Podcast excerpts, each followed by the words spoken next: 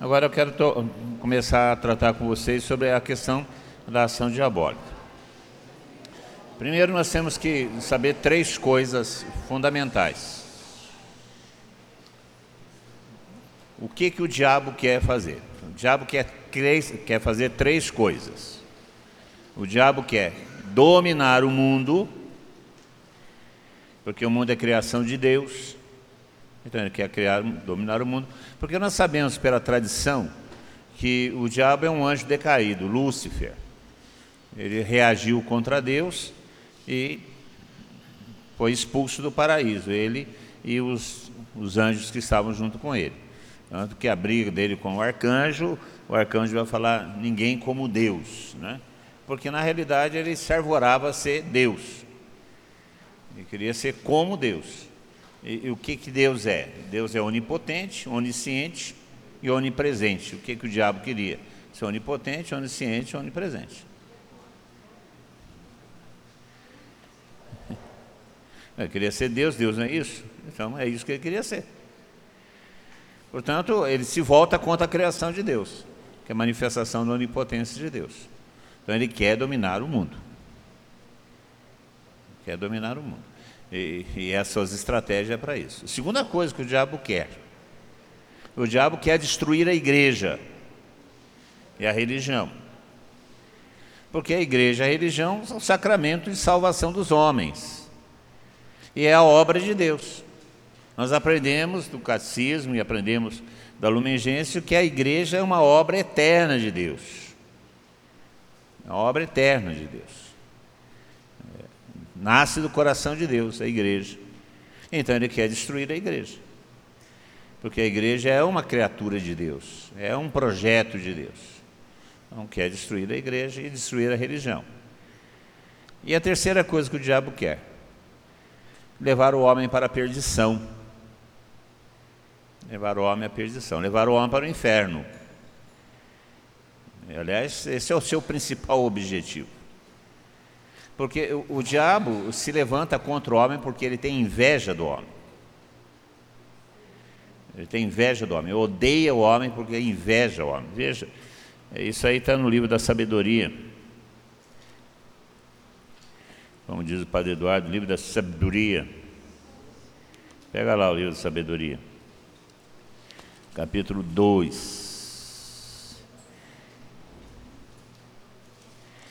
versículo 23.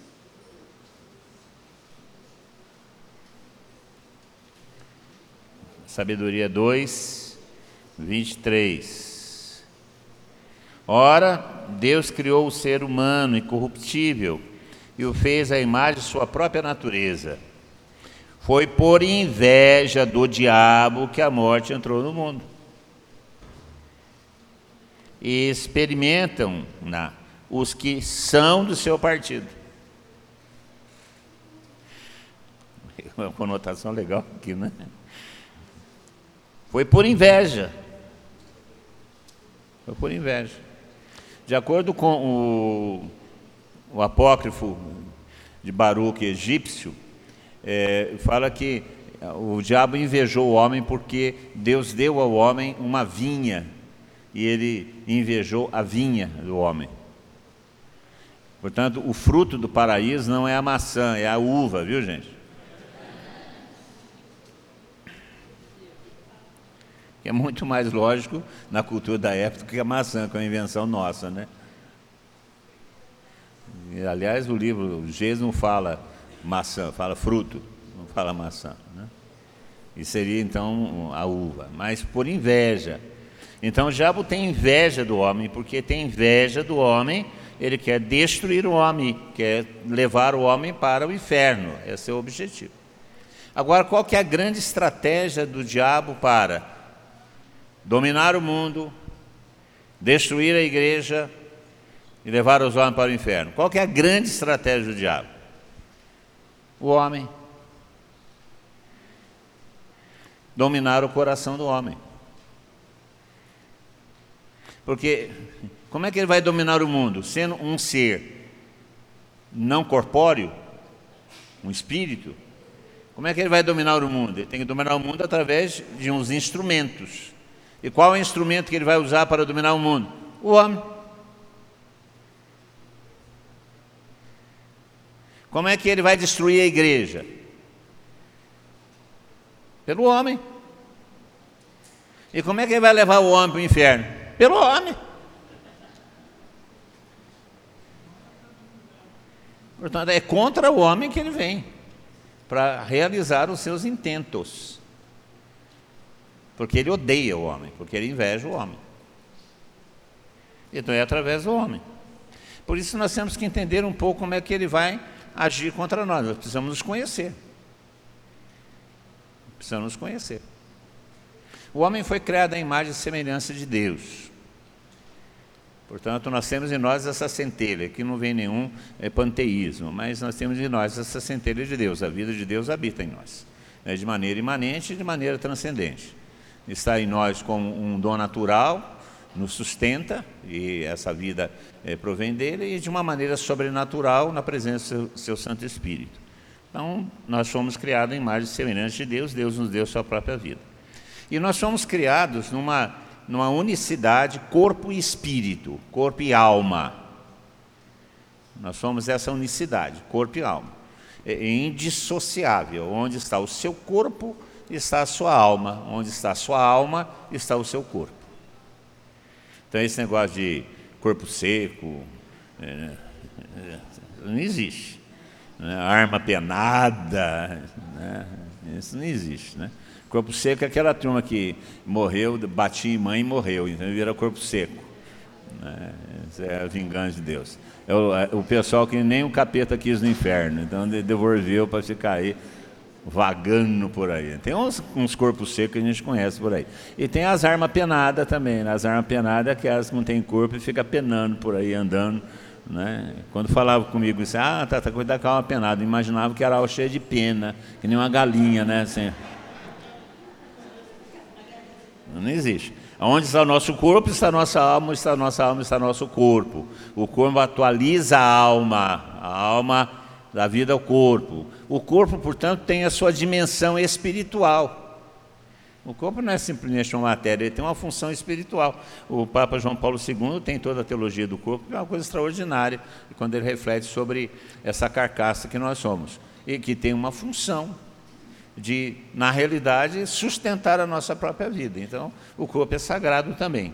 Essa alma que está no corpo, ela tem duas dimensões também indissociáveis. É a psique e o espírito.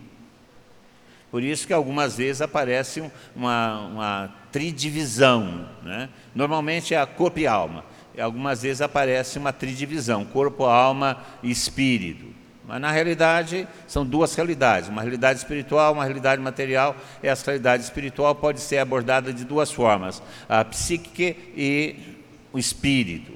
A psique está toda a, a dimensão da, da natureza humana, a, o seu temperamento, a, essas coisas todas que nos diferenciam dos animais que vivem puramente pelo instinto.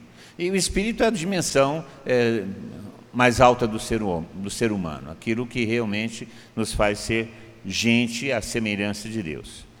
Aqui, na, no espírito, ou seja, dentro da alma, existem duas qualidades ou duas, é, duas dimensões importantes do homem, são as chamadas qualidades superiores do homem. Essa quali essas duas qualidades superiores do homem são a inteligência e a vontade a inteligência e a vontade. Aqui nessa dimensão superior do homem, inteligência e vontade, o diabo não pode agir. Ele não entra aqui. Ele não age aqui. Que é a dimensão superior do homem. A inteligência e a vontade. Essa inteligência e vontade que é superior ao homem está fundamentado naquilo que é chamado de liberdade porque nós fomos criados para a liberdade. Porque é a liberdade que nos dá a capacidade de exercer a nossa inteligência, de exercer a nossa vontade. É na liberdade. E essa liberdade, ela está alimentada por aquilo que é chamado de consciência. A consciência, é, Karl Rahner chama Na sua ontologia ele chama de, antropologia ele chama de eh, memória ontológica, é a consciência. É, quando Deus nos criou, Ele colocou o seu Espírito em nós e nós tomamos conhecimento em Deus do que é bom e de que não é bom para nós. Por isso que quando o homem busca fora de Deus o conhecimento do bem e do mal, ele reage contra Deus. Porque o homem já sabia o que era bom o que era mal pela própria vontade de Deus nele. Porque o homem, criado em imagem e semelhança de Deus, que está no paraíso, ele possui a união das duas vontades. A vontade de Deus e a vontade humana era uma só. Era uma só. E por isso o homem vivia livre e era feliz. Por que, que, que é a, a liberdade a felicidade? É o domínio das paixões. E o homem, exatamente porque tinha sua vontade unida à vontade de Deus, ele tinha o domínio das suas paixões, por isso ele era livre. Você não é livre, porque você vive de acordo com suas paixões. Eu não sou livre, porque eu vivo de acordo com minhas paixões, mais ou menos. Mas eu sou dominado pelas minhas paixões, se eu não lutar contra elas. E o homem tinha essa graça, porque ele estava em unidade com Deus, porque vivia na intimidade com Deus, ele vivia a unidade das duas, das duas vontades, vivia livre. Então existia nele a consciência do que ele devia e não devia, por causa da vontade de Deus. Quando ele busca fora de Deus o conhecimento do bem e do mal, por tentação, ele rompe com Deus. E aí ele fica vivendo a ilusão, porque o homem então começa a ter uma ilusão do que é o bem e do que é o mal, porque não sabe.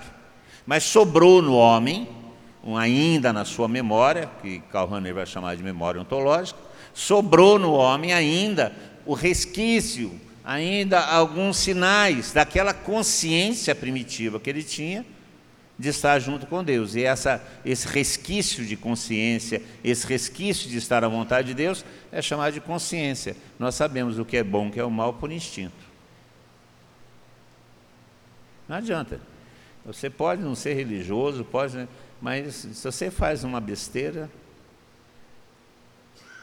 acende uma luzinha lá no fundo. Está errado. Não é por aí. Você, tá... Vocês já não tiveram essa experiência, não? É, é o que sobrou. E, e essa consciência atua sobre a liberdade. A liberdade está fundada na inteligência e na vontade. Esse é o mecanismo humano. Sem Deus. Aonde que a graça vai entrar? A graça vai entrar aqui. A graça vai entrar aqui, nos fortalecer nessa, nessa estrutura. É assim que o homem funciona. Né? Inteligência, vontade. Essa inteligência é iluminada, é iluminada pela graça, que aí atua sobre nossa vontade, se aproveitando desses resquícios ainda de criação divina que nós temos quando nós estávamos vivendo junto com Deus. Isso tudo gera o pensamento, é onde que acontece a consciência das coisas. Gente, pensamento não é algo físico. Pensamento, a gente pensa que é a, a sinapse, sabe o que é sinapse, né? Sinapses são as trocas de, de eletricidade que existem nas células cerebrais, os neurônios. Os neurônios, quando estão em atividade, eles produzem energia entre eles, essas energias trocam, chama sinapse. Bonito negócio, né? Sinapse. Aí quando você fuma uma, a sinapse fica mais agitada, Aí você tem delírio, porque a sinapse está sendo ativada por aquilo que você pitou. Então, é, LSD também atinge a sinapse. Mas o pensamento não é sinapse, não é uma atividade cerebral. O pensamento é uma atividade espiritual, que é formalizado e concretizado no cérebro, mas ele acontece fora do cérebro. Ele acontece no espírito, não acontece na matéria. Legal, né? O, o, o, a Amadinha, ou Amadinha, que é o cachorro da Fátima, chama Amadinha. Né? Ah, cachorro não pensa. Cavalo não pensa. Algumas pessoas de cabelo loiro também não pensam.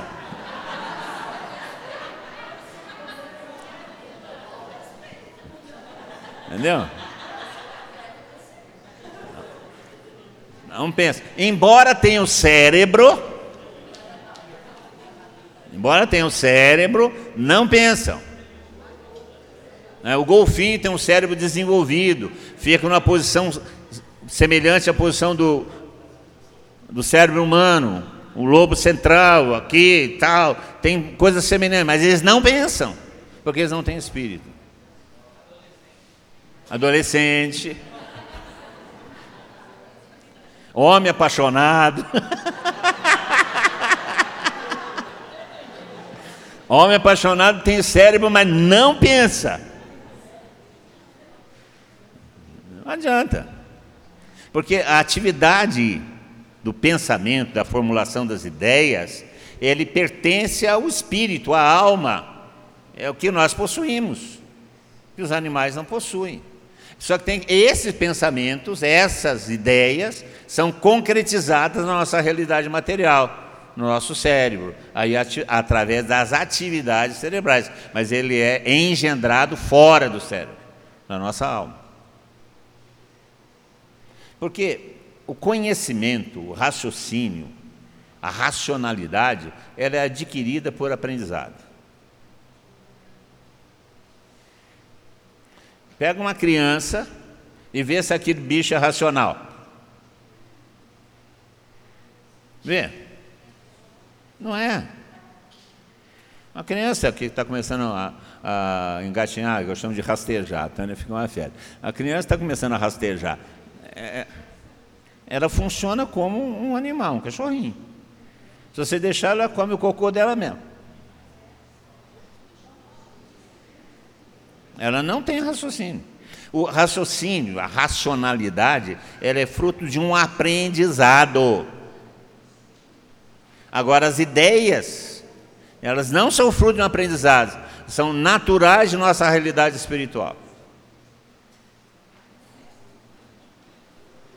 Você, na medida que você aprende a racionalidade, você vai melhorando a formulação daquilo que seu espírito amadurecido vai gerando como seu conhecimento. Por isso nós só podemos conhecer Deus de maneira espiritual, não de maneira racional. Por isso que Deus, o conhecimento de Deus é uma experiência, não é uma ciência. Estão entendendo?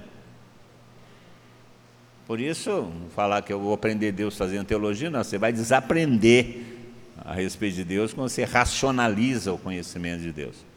Porque o conhecimento de Deus é fundamentalmente experiência, e experiência se realiza no nível espiritual, no nível da alma e não no nível raciocínio. Porque o, pensamento, ele, é, ele não é material. O cérebro simplesmente organiza isso aí. E isso se dá no nível superior do homem, aonde o diabo não entra. O diabo pode influir sobre essas coisas de maneira indireta e não de maneira direta. Porque isso é o centro do homem, isso é o que nós somos. Ok? Agora, o homem tem uma, uma qualidade inferior outros elementos que são chamados inferiores. Não que são inferiores no sentido de ser inferior, mas são inferiores em, em sentido daquilo que é superior, a inteligência, a vontade e a liberdade. Então ele tem outras qualidades que são próprias da alma, da sua noção espiritual, mas que são qualidades inferiores. Quais são essas qualidades inferiores? A memória, a imaginação e a afetividade. E são qualidades inferiores. Sobre essas qualidades, o diabo pode influir. Sobre essas qualidades que o diabo pode influir. Memória, imaginação e afetividade. E a partir dessas qualidades inferiores, ele pressiona a consciência, a liberdade e turva o nosso conhecimento de Deus e a nossa experiência de Deus. Onde ele não pode chegar, mas ele pode turvar, ele pode perturbar, para nos destruir na relação com Deus.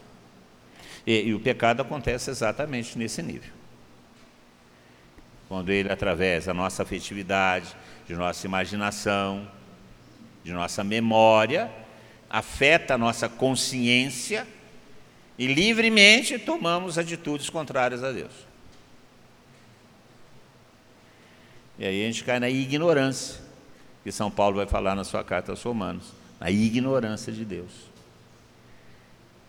Porque nós não estamos mais acessando as áreas nobres de nosso ser, nós estamos acessando as áreas inferiores de nosso ser. Você está entendendo isso? Então, é, é, é uma, é uma questão de como resolver isso. Nós temos que tomar conta de nossa afetividade, de nossa memória, de nossa imaginação. Porque é por aqui que o diabo começa. O que, é essa memória? A memória são lembranças. E essas lembranças são muitas vezes determinantes no nosso comportamento. Podem ser lembranças boas e podem ser lembranças más. Que estão guardadas em nossa alma e são formuladas em nosso cérebro. Naquilo que é chamado de inconsciente, subconsciente e consciente. E, na maioria das vezes, essas lembranças de nossa vida, desde o momento que nós adquirimos consciência de quem somos, Desde o momento que nós somos, essa, essa lembrança começa a se formar, essa memória começa a se formar. E, e como não existe espaço no, no HD, a gente manda para a nuvem. A nuvem é o subconsciente. E o pessoal fica falando, ah, manda para a nuvem, manda para a nuvem. Eu não mando nada dos meus arquivos para a nuvem, porque vai que chove. Aí eu perco tudo que eu mandei para lá. Então, então, prefiro no, no, no, no, físico mesmo, né? Fica guardado no físico mesmo. Então, vai tudo para o inconsciente ou subconsciente, fica guardado lá. E de vez em quando eles, eles se movimentam ou você tem acesso através de um mecanismo qualquer. São lembranças. São boas lembranças ou más lembranças, que é a memória. E muitas vezes é determinante nosso procedimento. Gente, é, é a coisa mais fácil que tem no mundo, né? De você perceber isso, né? Pessoas que perdem é, pessoas queridas, né, por causa da lembrança que tem daquelas pessoas queridas, buscam compensação fazendo relacionamento semelhante àquele que eles tinham com outra pessoa que se assemelha. É, é interessante como é que as lembranças são determinantes de nosso comportamento. E aí, como é a área inferior, o diabo pode agir em nossas lembranças. E aí ele vai acessar o que? As boas lembranças? Não. Ele vai lembrar as más lembranças, as raivas, as decepções, as injustiças.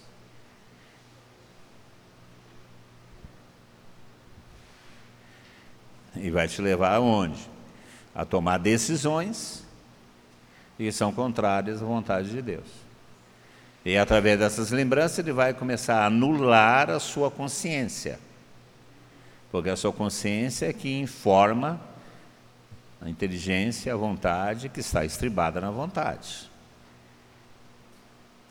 Aí você começa a, por causa de suas lembranças, justificar seus comportamentos. Há mais também. Vocês estão entendendo? Aonde que entra a cura interior? Entra aqui. Entra aqui, nas lembranças. Aquele Matthew Lin tem um livro chamado A Cura de Nossas Lembranças Mais Profundas. É um livro antigo, sensacional, e valeria a pena. Matthew Lin é um, um, um psicólogo, é, cara muito. Esse livro não é publicado mais, foi publicado pelas Paulinas, aí em 1980, 80 e pouco, E se vocês encontrarem, vale a pena de ler e conhecer isso. Chama-se a, a Cura das Lembranças Mais Profundas. Mateus Lin. Mateus Lin. É onde entra. Outra, outra qualidade inferior do homem que o diabo também pode, de maneira indireta, sempre é indireta. Por que, que é maneira indireta? É de fora, nunca é de dentro, é de fora. O diabo não pode entrar dentro da gente. Quando ele fala assim, o diabo está dentro da certa pessoa. É uma maneira pedagógica de falar que ele está agindo sobre a pessoa. Porque ele não pode entrar dentro da pessoa, porque ele não pode ocupar o espaço onde você está. Aonde você está? Você está dentro do seu corpo. Quem está aí dentro do seu corpo é você. Bate aí na sua cabeça e fala: Bem-vindo. É você que está aí dentro, não é outro não. E o diabo não pode estar aí onde está você, porque ele é outro ser. Se o diabo estiver onde está você, não é você, mas é ele. Por isso, essa pessoa que está aí do seu lado não é você, porque você não está nele, ele que está nele, então você não é ele. Porque se você estivesse nele, ele seria você, não seria ele.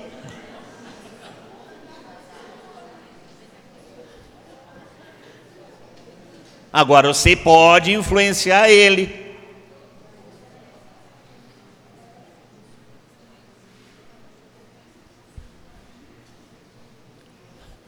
Então o diabo não possui a pessoa no sentido de estar no lugar da pessoa. Ele influencia a pessoa, por isso sempre é de maneira indireta e nunca de maneira direta. Ele influencia primeiramente na lembrança. Como é um ser espiritual, ele tem acesso a essas dimensões, mas ele não as possui. A outra maneira dele influenciar é através da imaginação. A imaginação é a antecipação das coisas. Você pode antecipar as coisas boas, como por exemplo, o título internacional do Palmeiras, é uma imaginação. Porque não existe. Vocês sabem que não existe. Mas você pode imaginar ele existindo. E já ficar satisfeito com isso. Porque a imaginação antecipa o gozo.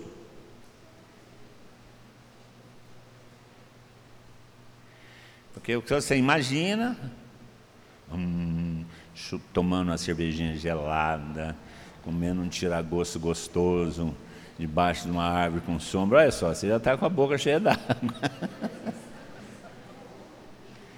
ou assistindo um bom filme, ou uma boa conversa, ou a imaginação antecipa o gozo. E ela, de uma certa maneira, nos prepara para a ação. Você começa, vou, vou, viajar, você já começa a imaginar onde você vai, os caminhos, bons ou maus. Você já vai antecipando, pela sua imaginação, as coisas que podem acontecer. E aí, como é que o diabo faz? O diabo antecipa pela pela imaginação o gozo do pecado. Gente, eu vou falar uma coisa para vocês que vocês não perceberam ainda, vocês devem perceber. O pecado é gostoso. E dá uma ressaca desgraçada, mas é gostoso. Você falar mal dos outros é gostoso. Você comer mais do que precisa é gostoso. Você encher os cacos é gostoso. Você possuir mais do que você precisa de dinheiro é gostoso.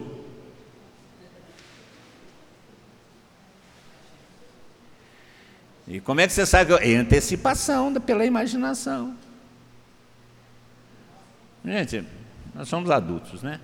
Por que que coloca tanta revista de mulher pelada para homem? Porque é gostoso. Aí você fala o quê? Que mulher gostosa. Ou que homem, hoje é o contrário, né? que homem gostoso. É imaginação. Depois você casa com esse bicho para ver se é gostoso mesmo. que tem um pacote inteiro, né? Tem as contrapartidas, tem o, os efeitos colaterais, né? Sogra, sogro, cunhado, aí tem essas outras coisas que vem tudo junto. Então, a imaginação antecipa o gozo. E isso é necessário para que a gente possa viver. Se você não viver sem imaginação, você não sai do lugar. Você viaja porque você imagina o lugar que você vai, você é, estuda porque você imagina onde você quer chegar, você é, constitui família porque você imagina uma vida feliz. A, a, imaginação é fundamental, você não consegue viver sem isso. Agora, ela pode também te levar, por causa do gozo que ela antecipa, a lugares que não são da vontade de Deus. E aí te alienam da vontade de Deus. E você viver só na imaginação, mais cedo ou mais tarde você viver na angústia porque a imaginação não nos alimenta. E ela é capaz, inclusive, de derrubar a nossa consciência e justificar nossos erros.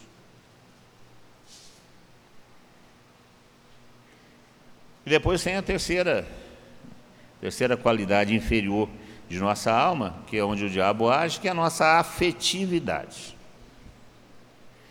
que são nossos sentimentos em relação às coisas e às pessoas, que muitas vezes é a origem de nossas ações. Gente, é, é, é impressionante como que nós, seres humanos, cristãos, agimos muito mais a partir de nossa afetividade do que nossas convicções. Nós agimos muito mais por nossas afetividades, nossas carências, nossas necessidades afetivas, necessidade de sermos é, amados, necessidade de sermos conhecidos, necessidade de sermos compreendidos, necessidade de sermos acarinhados, necessidade de sermos valorizados. Como que nós agimos muito mais a partir dessas carências afetivas do que de nossas convicções? E, e por isso nós erramos. Nós erramos e repetimos o erro. Repetimos o erro. Quantos que têm relacionamentos é, que são é, instáveis e saem desses relacionamentos, caem em outros semelhantes? Porque não age de acordo com a convicção, age de acordo com a afetividade, com as carências afetivas. E o diabo sabe disso. E é exatamente nessa afetividade que vai aparecer o orgulho, que vai aparecer a soberba, que vai aparecer ah, o eu, o egoísmo. Eu tenho que sair bem comigo mesmo. Isso tudo é que causou a divisão da vontade de Deus com a vontade do homem. O pecado entrou aí. É interessante quando a gente lê a, a narrativa do pecado, uh, o, que, que, a, o que, que a mulher viu. Não, aqui não vem nenhuma conotação ser feminino ou masculino, né?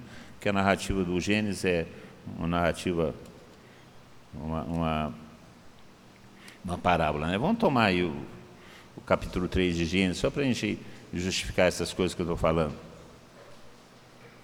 Olha só.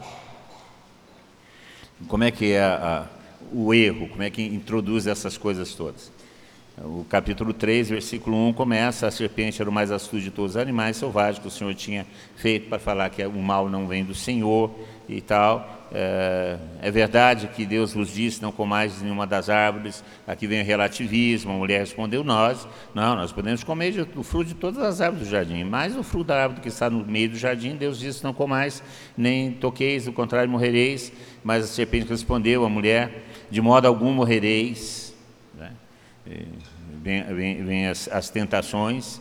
É, pelo contrário, Deus sabe que no dia que comeis da árvore, se abrirão vossos olhos, sereis como Deus, como Deus, conhecedores do bem e do mal. A mulher viu que seria bom comer. A imaginação. A imaginação. Pois era atraente aos olhos. A antecipação do prazer.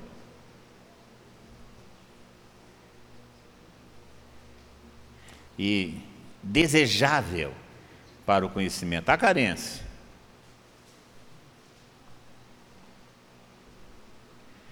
É, o diabo não atingiu na vontade, não tentou na vontade, não tentou na inteligência, tentou na carência afetiva, na imaginação,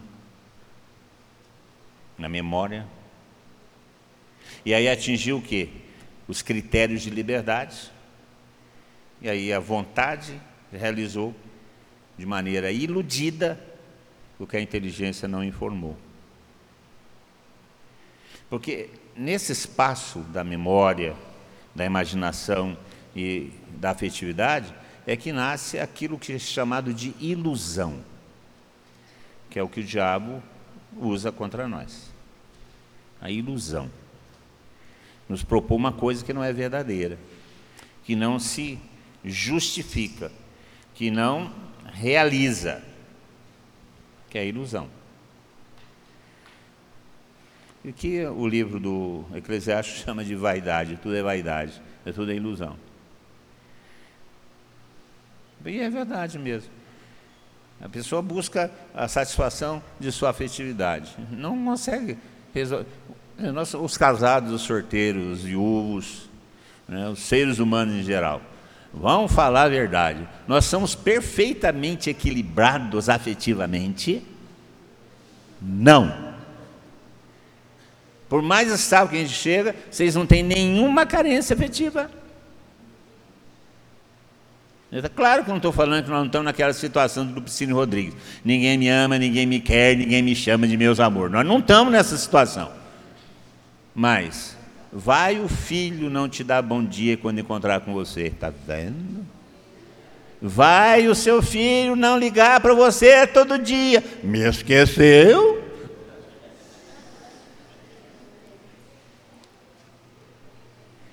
Nós que somos equilibrados.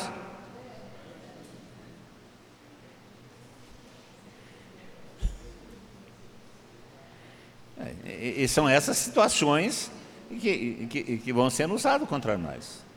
E, e são ilusões. São ilusões. Nós não vamos ter tudo que precisamos, não vamos ter todo o amor afetivo, humano que precisamos, não vamos ter só lembranças boas. Isso tudo é ilusão. A nossa vida é outra, é concreta. Por isso que o amar não é algo que está ligado à afetividade, não está ligado à imaginação, não está ligado à nossa memória. O amar está ligado à nossa vontade, porque é uma decisão em favor do outro. E aqui não tem nenhum gozo. Quem diz que amar nos traz bem-estar? Vai falar para Jesus Cristo da cruz que o amor levou ele a um bem-estar danado. Levou ele à realização do seu projeto de vida. E exatamente por isso que ele é o nosso Salvador. Mas falar que o amor de Cristo o levou ao bem-estar, a completa satisfação de todas as suas necessidades afetivas, emocionais. Não. Porque isso é uma ilusão. Então, o, o diabo começa a agir aí. E essa sua ação leva a três, vamos falar assim, infestações, ou três é, ataques, três modos dele dominar essas áreas da nossa vida. São três. A primeira chama-se ferida. A ferida. Ele abre uma brecha em nossos sentimentos, abre uma brecha, marca uma ferida. Vocês sabem que é, no corpo, onde nós somos feridos, é onde nós somos mais sensíveis. Né? É interessante. É, eu gostava de assistir boxe e detesto de assistir boxe agora, que é muito violência. Agora tem esse MMC, pior ainda, que lá é luta de gladiadores. São Paulo já falou que aqueles que frequentam os jogos, né? Não fazem a vontade de Deus. Jogos é exatamente isso que nós estamos assistindo. Aí, gente, eu acho o fim do mundo, cristãos nossos, nossa comunidade, ah, não perco uma luta de MMA, gente. Isso, pelo amor de Deus, isso é paganismo. Paganismo. Dois homens lutando até a morte, porque até o nocaute. Sim. Aí quando um sujeito bate no outro, abre uma ferida, aonde que ele vai bater as outras vezes? No mesmo lugar porque a ferida é o lugar mais sensível. Então o diabo, ele fere. Ele, por exemplo, nos traz uma lembrança ruim a respeito de uma situação injusta que eu vivi. E ele não tira aquilo de sua memória. Te leva à depressão. Te leva à depressão. Aí toda vez que você vê aquela situação semelhante, você se lembra daquilo, daquela ferida. Aí você começa a recusar aquele tipo de relacionamento. Aí você se lembra que você foi injustiçado na comunidade, aí você não quer mais a comunidade. Porque você está na ferida. Você não está mais na racionalidade, você não está mais na vontade, você não está mais na convicção, você está na ferida. E, e é gozado como isso aparece, né? Porque aí você, uma pessoa que está ferida com a comunidade, Aí você vai falar com ele, puxa, estou vindo lá da comunidade. Ah, é bom, eu já estive na comunidade, mas fizeram uma comigo. E vão fazer com você mais cedo ou mais tarde.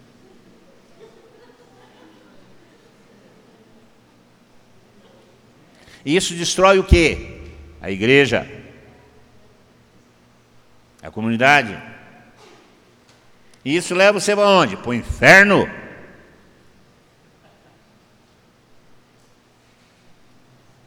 Isso é a ferida. Aqui entra a cura interior. Aqui é a libertação, gente.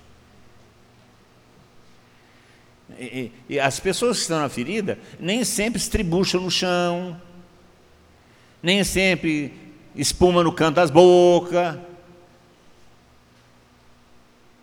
mas destilam veneno na conversa, porque estão na ferida. Vocês estão entendendo? É, essa é a estratégia do diabo contra nós. Outra maneira dele agir contra nós é chamar de laço. Prisão. O diabo, através da memória, através da afetividade, ele, cria dependências. Aí vem toda a forma de vício. Vai desde os vícios da, das perturbações sexuais, masturbação e companhia limitada, pornografia, prostituição, até os vícios dos alucinógenos. Cria dependência.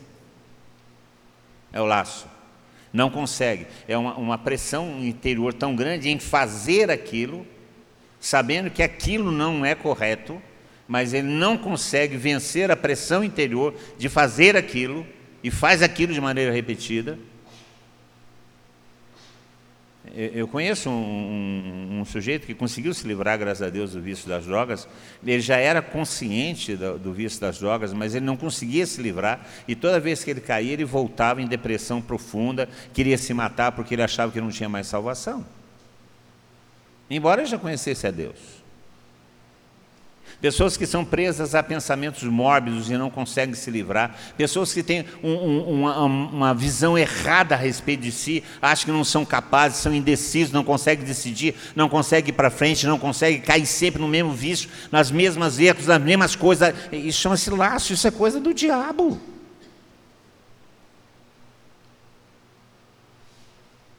E a gente não percebe. Ele usa o quê? Usa lembranças de nossos fracassos usa as carências afetivas. Eu nunca fui elogiado pelo meu pai, nunca ninguém falou que coisa boa você fez, nunca senti segurança em meus relacionamentos, nunca. Ele vai usando essas coisas e vai te prendendo. Aí você vai buscar a satisfação de seus afetos em relacionamentos equivocados e não consegue escapar deles, você entra num laço. Laço. Vocês estão entendendo?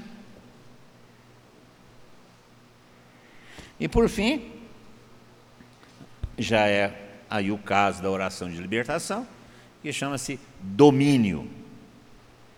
Aí quando ele determina, ele é o dominador. Quando é através da ação contra as nossas faculdades inferiores, nossa memória, nossa afetividade, nossa imaginação, ele domina a nossa consciência e passa a ser o motivador, a origem de nossas decisões, de nossas escolhas. Aí é a dominação. que é o que nós chamamos de opressão diabólica, e essa dominação vai até a possessão. Quando aí a pessoa perde completamente a autonomia, não porque ele foi, teve a sua vontade dominada, a sua inteligência dominada, a sua consciência dominada, a sua liberdade dominada. Não, porque o acesso a essas qualidades superiores foi bloqueado pelo domínio do diabo de nossas capacidades inferiores, nossa afetividade, nossas emoções e nossa memória, nossa imaginação e nossa memória. E sempre de maneira indireta, porque não pode nos possuir estando no nosso lugar. E faz isso para quê?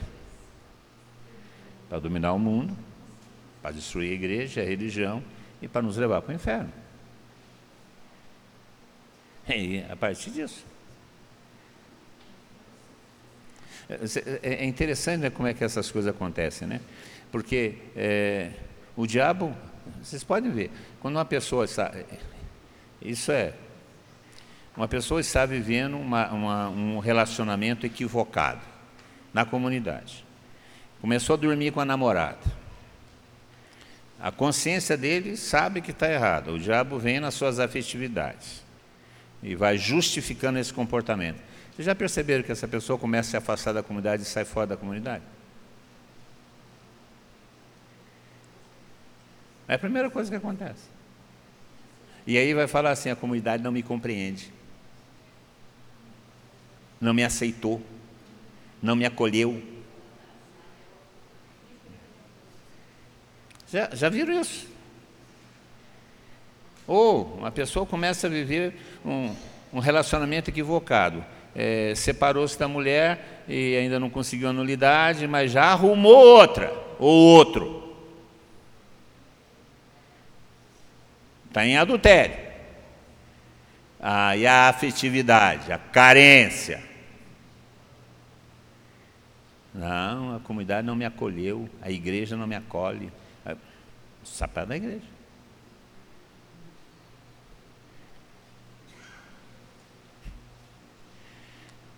São armadilhas do diabo. É, é, sobre isso que a gente tem que falar. Não é ficar procurando pessoas que estão espumando no chão porque foi na macumba ou porque frequentar terreiro espírita, aí manifesta o capeta. Gente, o capeta não se manifesta assim, não. O capeta se manifesta nessas coisas que eu estou falando para vocês.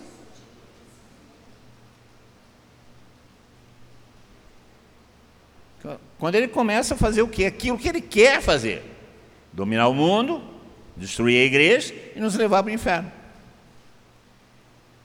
Aí,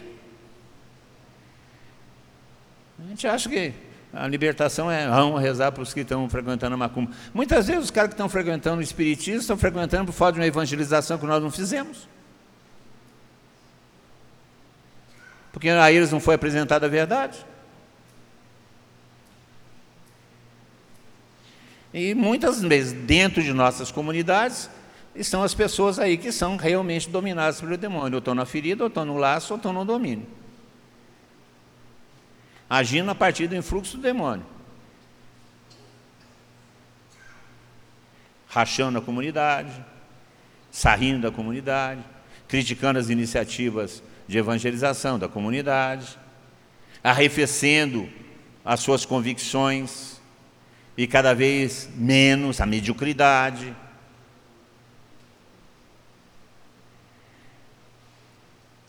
E a gente fica procurando o diabo onde não está. E ele, como um sujeito inteligente, ele, como nós dizemos os mineiros, ele moita, amoita, finge morto. E a gente não descobre. Então, esse é um mecanismo onde ele age, de que forma ele age. E a nossa, o nosso papel é o quê? É descobrir isso e, e qual que é a principal libertação? A conversão, a pregação do Evangelho, o conhecimento da graça, a experiência de Deus. E, se necessário, a libertação. Por isso que o diabo vai criando na sociedade essa mentalidade. Essa mentalidade que enfraquece o quê? A nossa consciência, os nossos critérios. Com a relativização da verdade começa a enfraquecer nossas resistências, nossa capacidade de discernimento, de perceber. Porque o ambiente favorece isso. É, eu tenho uma experiência muito interessante, né? Eu, eu tinha catarata nos dois olhos, agora só tenho um. Uma hora dessa preciso operar. E, e, foi uma experiência muito interessante. Eu não sabia que eu tinha catarata. Eu, como é que eu acordei cedo com os olhos, estava em coisa assim mais gozada, não estou conseguindo mais ler o Evangelho do dia, nem com óculos estava conseguindo ler, também embaçado, achava que era alguma coisa, tentava tirar, não conseguia. E, mas eu via o mundo, dirigia, olha o risco danado, né? dirigir, tá agora. Aí o dia que eu operei, eu falei assim, nossa senhora, Olha o mundo, acordou tudo, pintaram tudo de novo, que coisa extraordinária. Isso só com os olhos, esse aqui ainda está bom, mas o médico falou que daqui a um mês eu tenho que operar no máximo, não pode passar de um mês, um mês, dois meses, operar a catarata, não tem jeito, porque já quatro está começando a prejudicar. É a mesma coisa, o diabo coloca uma lente na nossa cara, nos nossos olhos. Nós começamos a ver as coisas de maneira difusa, opaca, mas estamos vendo. Só que tem que nós não temos a dimensão exata das coisas. Aí quando nós operamos a catarata, quando o evangelho vem e esclarece a verdade, aí nós começamos a ver de verdade o que é a verdade. Aí nós somos livres. Eu já não vivo mais na ilusão, eu vivo na verdade. E esse é o papel da pregação do evangelho. Essa é a principal libertação nos dá os critérios claros. A verdade vos libertará, nos dá os critérios claros do que, que acontece conosco, para onde nós estamos indo. Nós não podemos ficar perdendo tempo com as escaramuças, não. Nós temos que lutá-las também, mas existe outra realidade maior, mais importante, mais abrangente, que nós temos que andar nelas, temos a avançar sobre elas, e não ficar buscando essas coisas que são mais espetaculosas, gente que fazem parte, mas não é o essencial. Por isso a questão da libertação, ela é em primeiro lugar uma questão de mentalidade. De arrancar as pessoas desse caldo cultural que está aí, que não nos permite ver a verdade de Deus. Que nos impõe preceitos, conceitos, verdades que não são verdadeiras. E que nos trazem e que nos acabam levando à prisão. E o diabo se utiliza disso para nos prender, para destruir o mundo, para nos destruir, destruir a igreja, dominar o mundo. Fala aí para o seu irmão, acorda.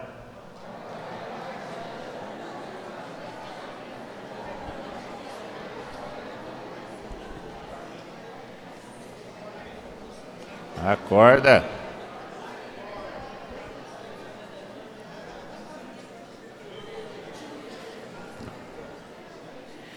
Essa é a armadilha do diabo. Entenderam? Tranquilo? Alguma dúvida, alguma pergunta? Entenderam o mecanismo, como é que funciona? Então tá bom.